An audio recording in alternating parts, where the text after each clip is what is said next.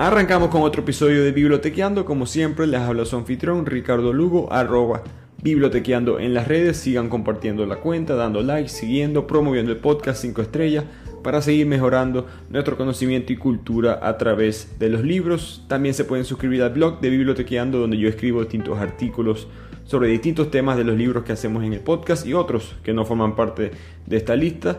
El link lo encuentran en la descripción de este podcast o en el link de las cuentas de las redes sociales. Este libro es una fábula.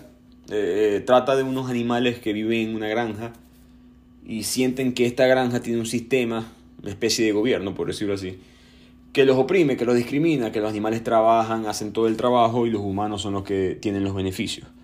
Entonces ellos deciden rebelarse, derrocar a este gobierno de humanos y controlar la granja para así establecer un gobierno, un mundo mejor. Y pienso que es importante para poder disfrutar este libro poder entender el contexto histórico en el cual fue escrito. George Orwell, que es británico, publicó este libro en 1945. Este es el final de la Segunda Guerra Mundial. Pero la Guerra Fría todavía no ha empezado. Todavía hay una unión entre Inglaterra y la Unión Soviética. Esa famosa foto de Winston Churchill dándose la mano con Joseph Stalin. Hay cierta colaboración entre ambos, ya que ambos están derrotando a los nazis. El enemigo de mi enemigo es mi amigo. Pero Orwell sabe las cosas que están pasando dentro de la Unión Soviética. Y se da cuenta que no se puede criticar mucho a la Unión Soviética en Inglaterra, porque la élite considera eso un cierto apoyo a los nazis, o porque de verdad están de acuerdo con la filosofía de esta nueva revolución estalinista. Él, sabiendo una realidad mucho más objetiva, escribe Rebelión en la Granja para básicamente traerle al mundo una explicación de lo que está pasando. Y unos 4 o 5 años después publica 1984, que es su, mejor obra, con la misma intención. Así que empecemos con el resumen de este libro. Entonces la historia empieza con el señor Jones, que es el dueño de esta granja, el ser humano dueño de esta granja.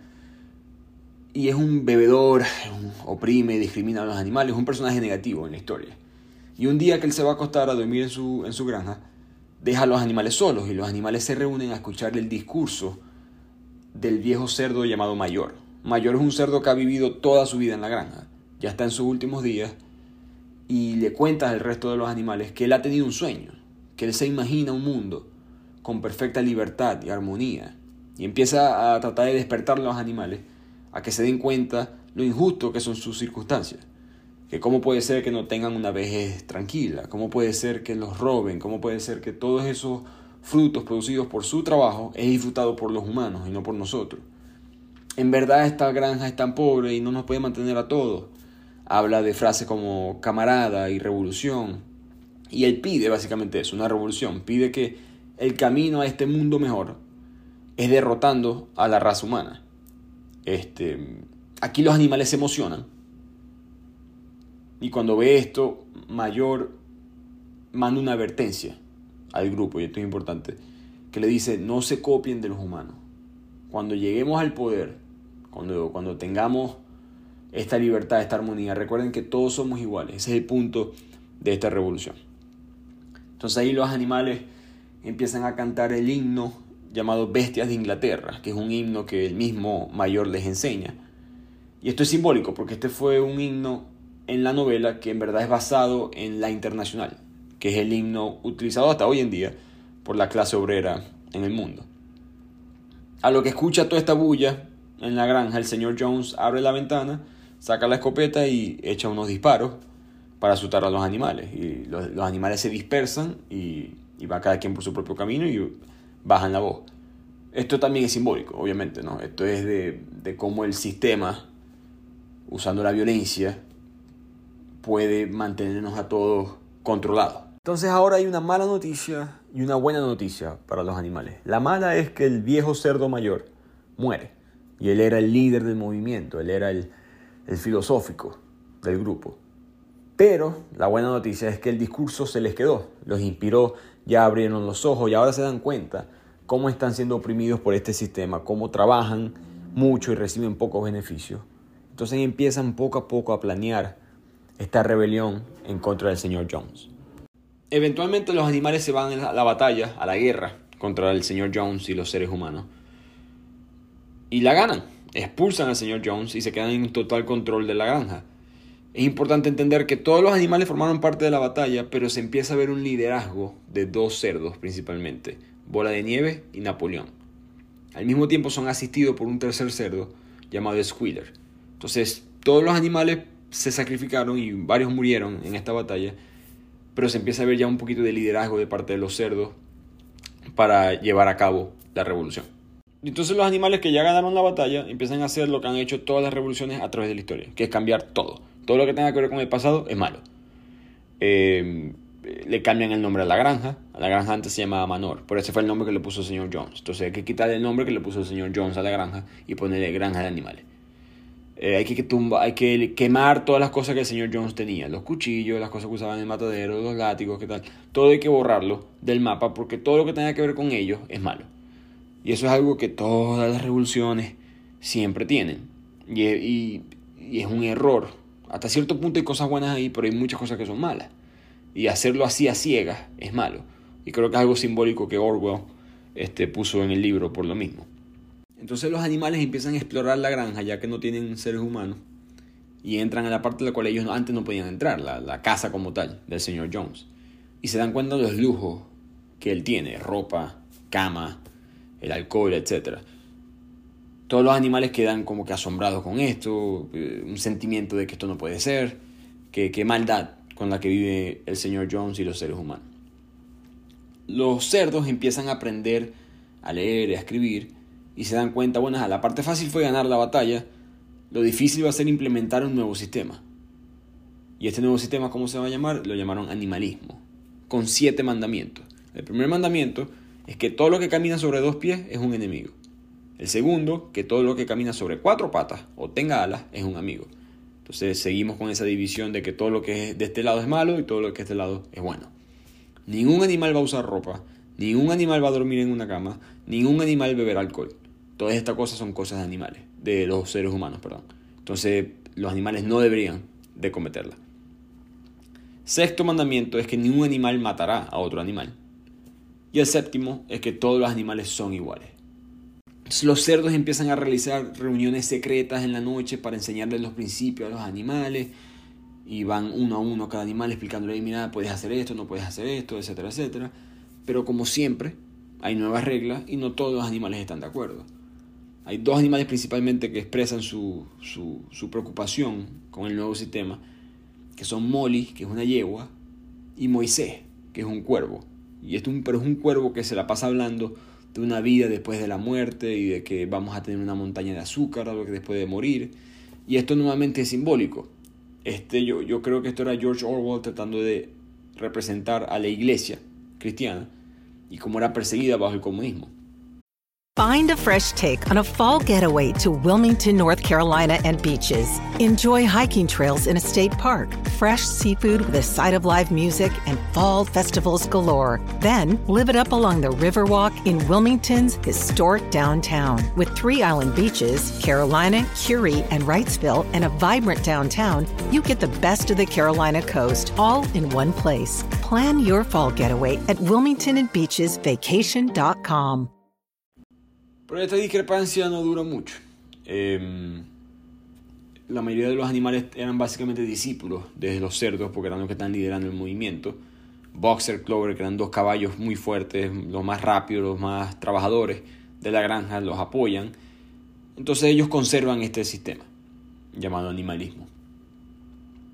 Los cerdos, y esta parte es muy curiosa, los cerdos mandan a escribir los siete mandamientos en la pared del establo. Dicen que la casa, la granja como tal, donde vivía el señor Jones, eso es un museo ahora, ya que no es apto para que vivan los animales. Y mandan a ordeñar a las vacas para poder tener leche para todos los animales. Mientras se escriben los mandamientos, mientras se ordeñan las vacas, empieza la cosecha, empieza, hay que empezar a trabajar la granja bajo este nuevo sistema. Cuando los animales regresan de trabajar por la noche, las cubetas de leche desaparecieron. Y aquí se queda esa duda de, bueno, ¿qué pasó con la leche? Si todos trabajamos para ella y el señor Jones no está aquí, ¿quién se la llevó? Pero la vida sigue y al principio la granja tiene un éxito.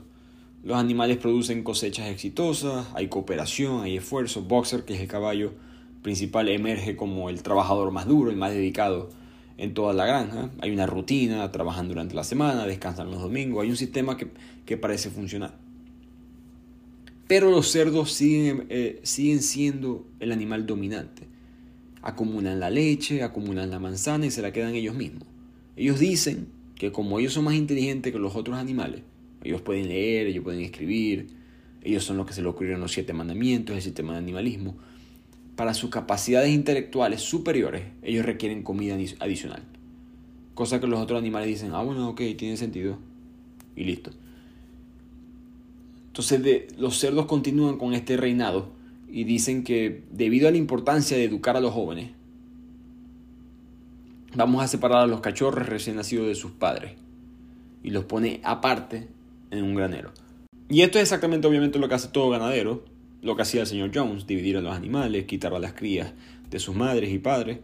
Pero yo creo que esto es un símbolo de la alianza del Estado. En el comunismo eso es así, ellos te exigen, especialmente en el stalinismo, ellos te exigían ser fiel al Estado. Olvídate de tu familia.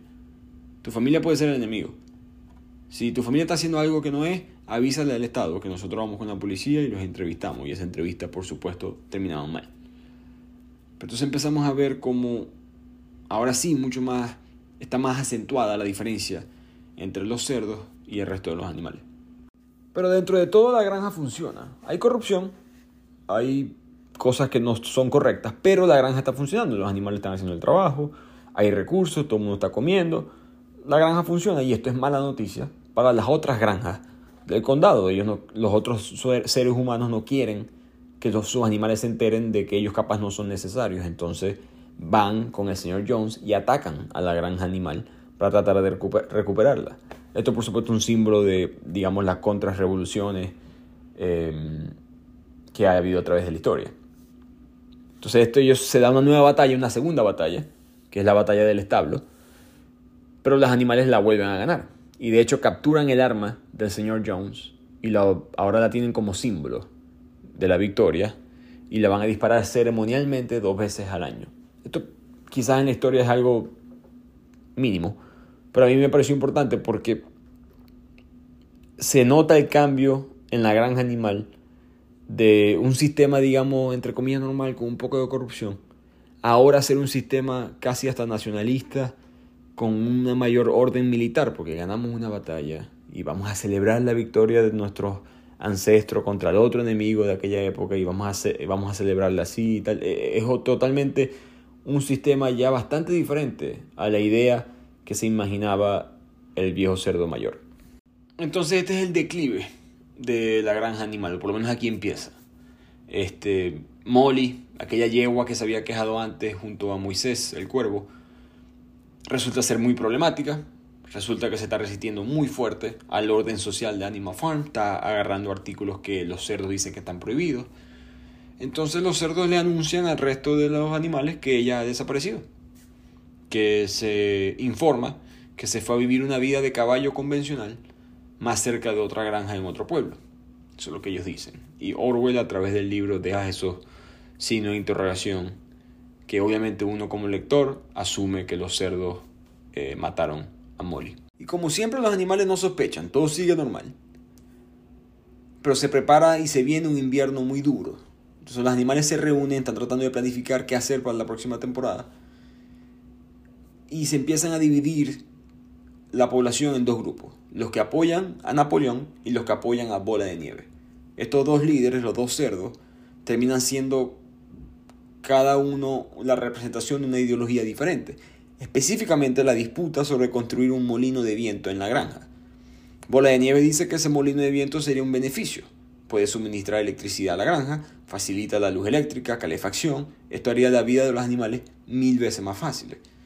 Napoleón le parece un poco impráctico, dice que quita mucho tiempo necesario, que deberíamos estar produciendo alimentos, etcétera, etcétera. Entonces empiezan a dividir ambos. Bola de Nieve siendo un poco más profundo, más visionario que Napoleón. Em, y Napoleón siendo lo opuesto. No tiene, no tiene planes, de hecho, sino simplemente menosprecia los planes del otro. Entonces esta diferencia, esta, mm, discusión, tensión que hay entre los dos rivales, se convierte en tanto que Napoleón decide soltar un grupo de perros para perseguir a Bola de Nieve fuera de la granja.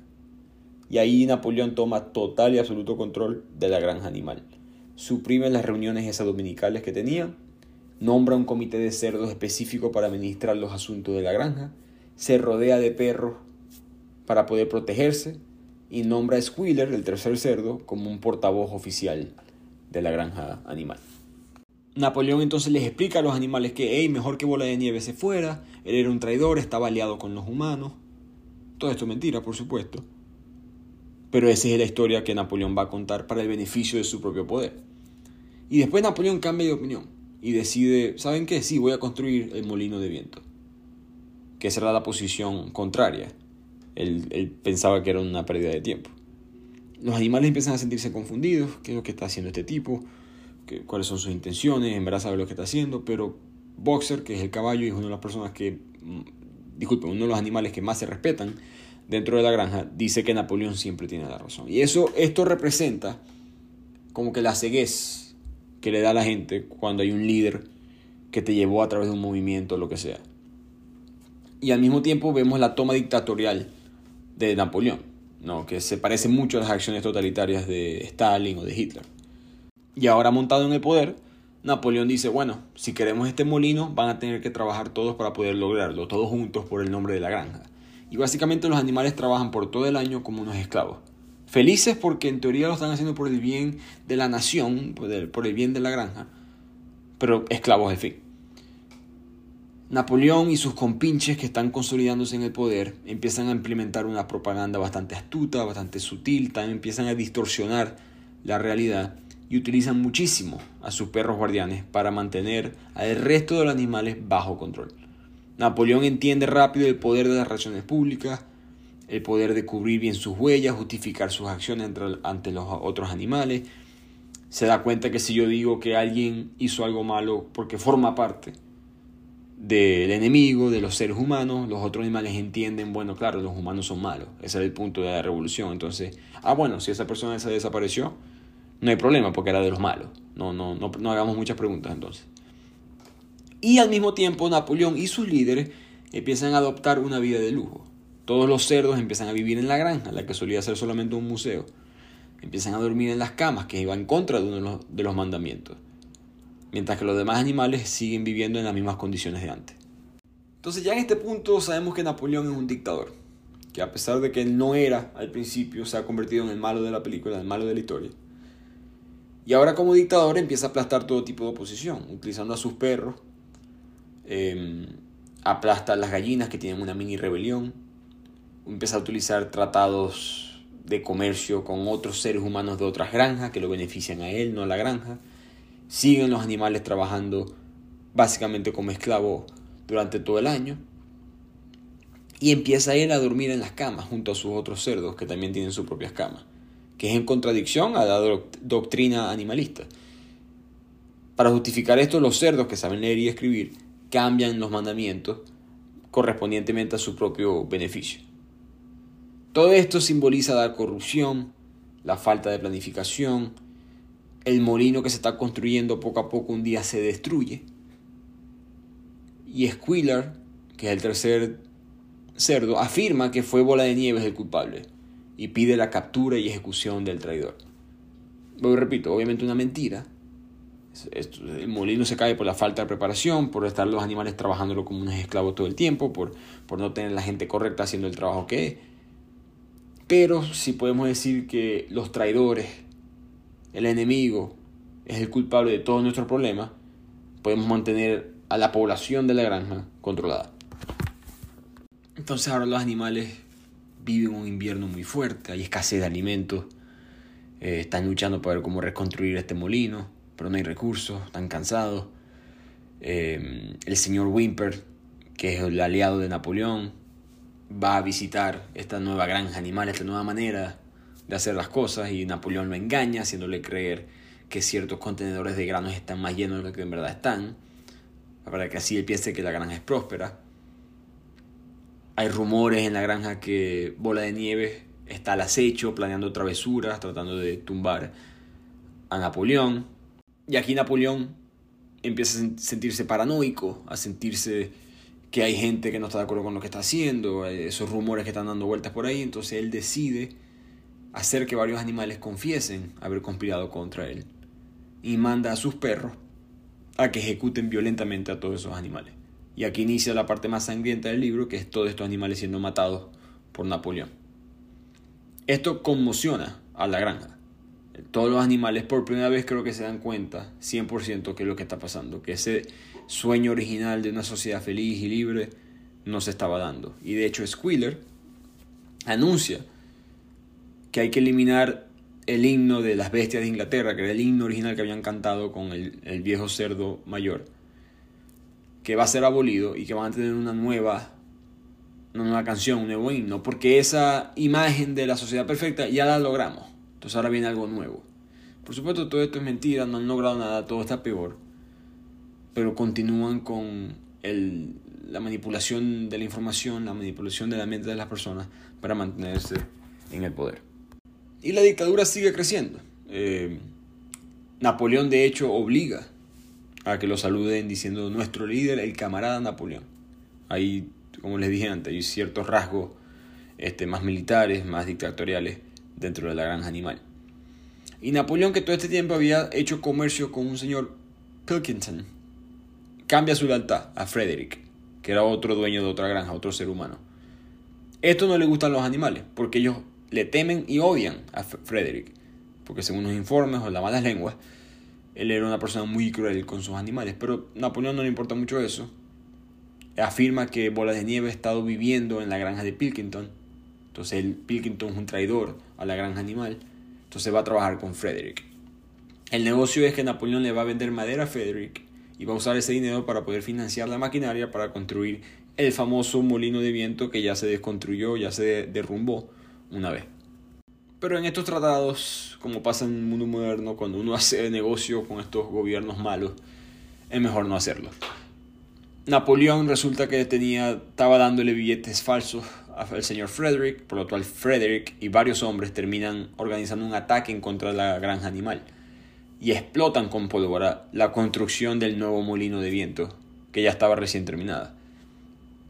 Esto fue un acto vil y despreciable según los recursos publicitarios de la dictadura de Napoleón. Y esto fomenta que los animales se vayan a guerra contra los humanos de la granja. Y nuevamente vuelven a ganar. Squealer es el que declara la victoria. Y anuncia que varios animales han muerto. Que Boxer, que es el principal trabajador, el caballo de la granja, hasta está dolorosamente herido. Y que van a llamar a esta batalla la batalla del molino del viento. Nuevamente con el tema de esta junta o dictadura militar que tienen en la granja. Unos días después, Squealer anuncia que Napoleón se está muriendo.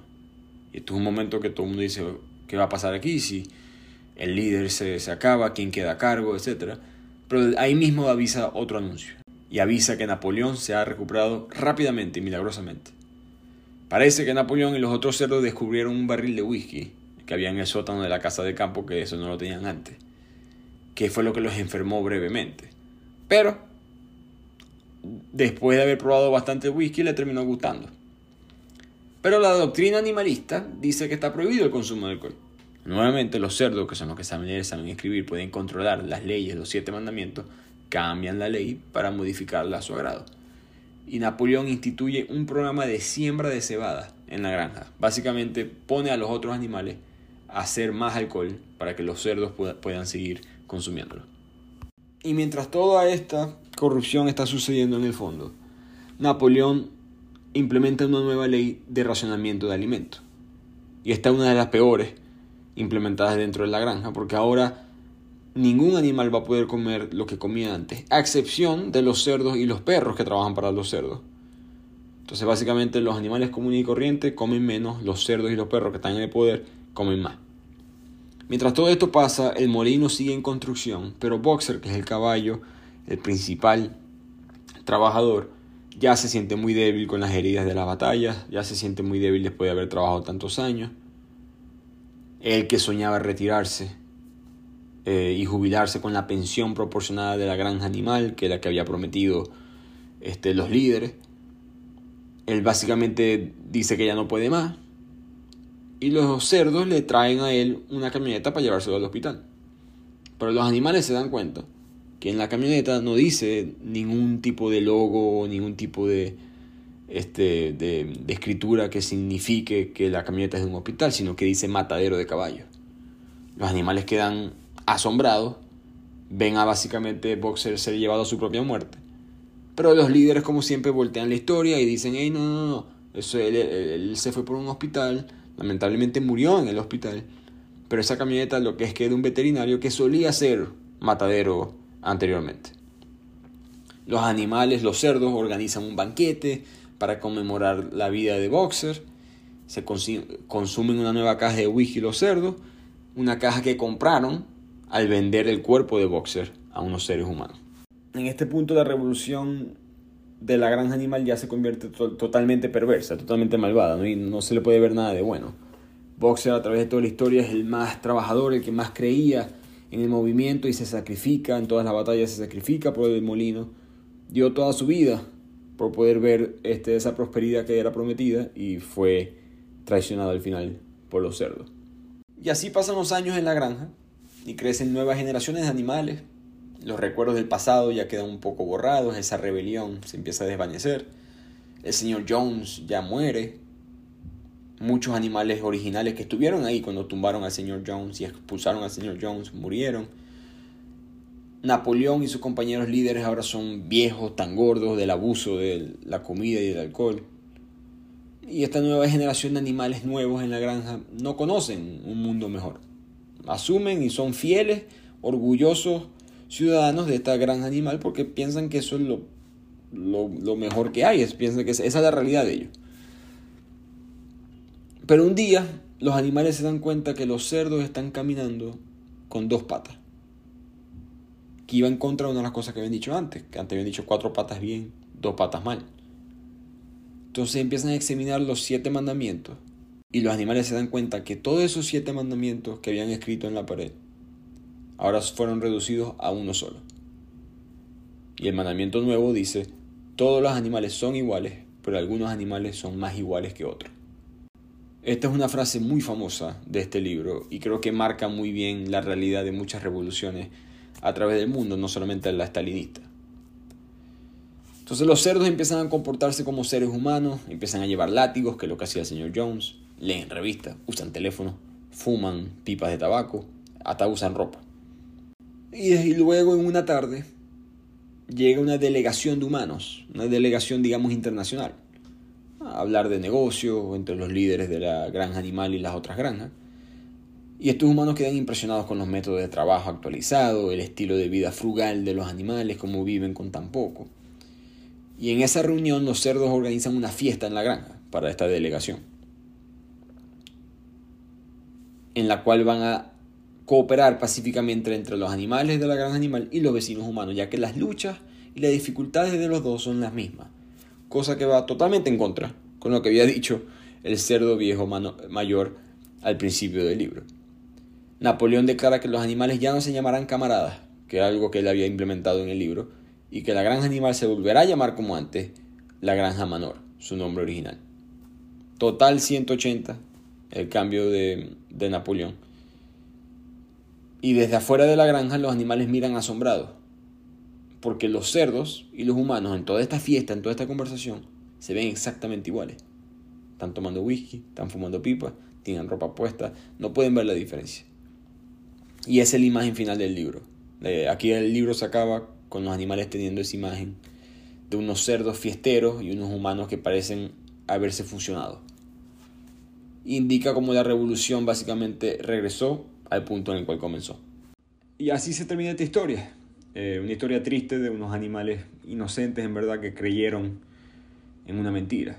Eh, como Orwell escribió esto basado en la revolución estalinista del comunismo, me imagino que se dieron cuenta que varios personajes reflejan a muchas personas de la vida real, muchos actores que formaron parte de esta revolución comunista en Rusia. Eh, por ejemplo, Napoleón es claramente Joseph Stalin. Blancanieves es León Trotsky, un idealista que Napoleón derroca y quiere eliminar. El viejo jabalí mayor es una figura parecida a Karl Marx, quien escribe el, el, manifiesto comunista y él inspira esta revolución con las ideas. El señor Jones es el, el que manejaba el sistema previo a esta revolución comunista, entonces él representa el zar ruso Nicolás II, cuyo liderazgo, mal administrado, mal liderazgo, condujo a esta toma de poder por parte de los comunistas. Los perros de la granja son la KGB, la policía brutal de los comunistas. Las ovejas en la granja somos nosotros, las masas ignorantes y reflexivas que se creen las cosas sin dudarlas mucho. Las granjas vecinas, las otras granjas donde habían seres humanos, son los otros países, muchos de ellos países capitalistas, que querían la caída de la Unión Soviética o buscaban formar alianzas con ellas por su propio beneficio. Así que es muy claro las similitudes que hay entre el comunismo y la revolución en la granja animal en esta obra. Orwell considera esta su mejor obra. De hecho, él la mandó a traducir en ucraniano en la época para poder dárselo a los refugiados que estaban sufriendo su batalla contra la invasión o la, la dictadura comunista. Así que gracias por escucharme hoy y nos vemos la próxima semana en el siguiente podcast de Bibliotequeando. Como siempre nos pueden seguir en arroba bibliotequeando. Ahí tienen el link para poder bajar los libros y los resúmenes en PDF. Al mismo tiempo escuchar este podcast y nuestra cuenta de TikTok. Nos vemos en la próxima.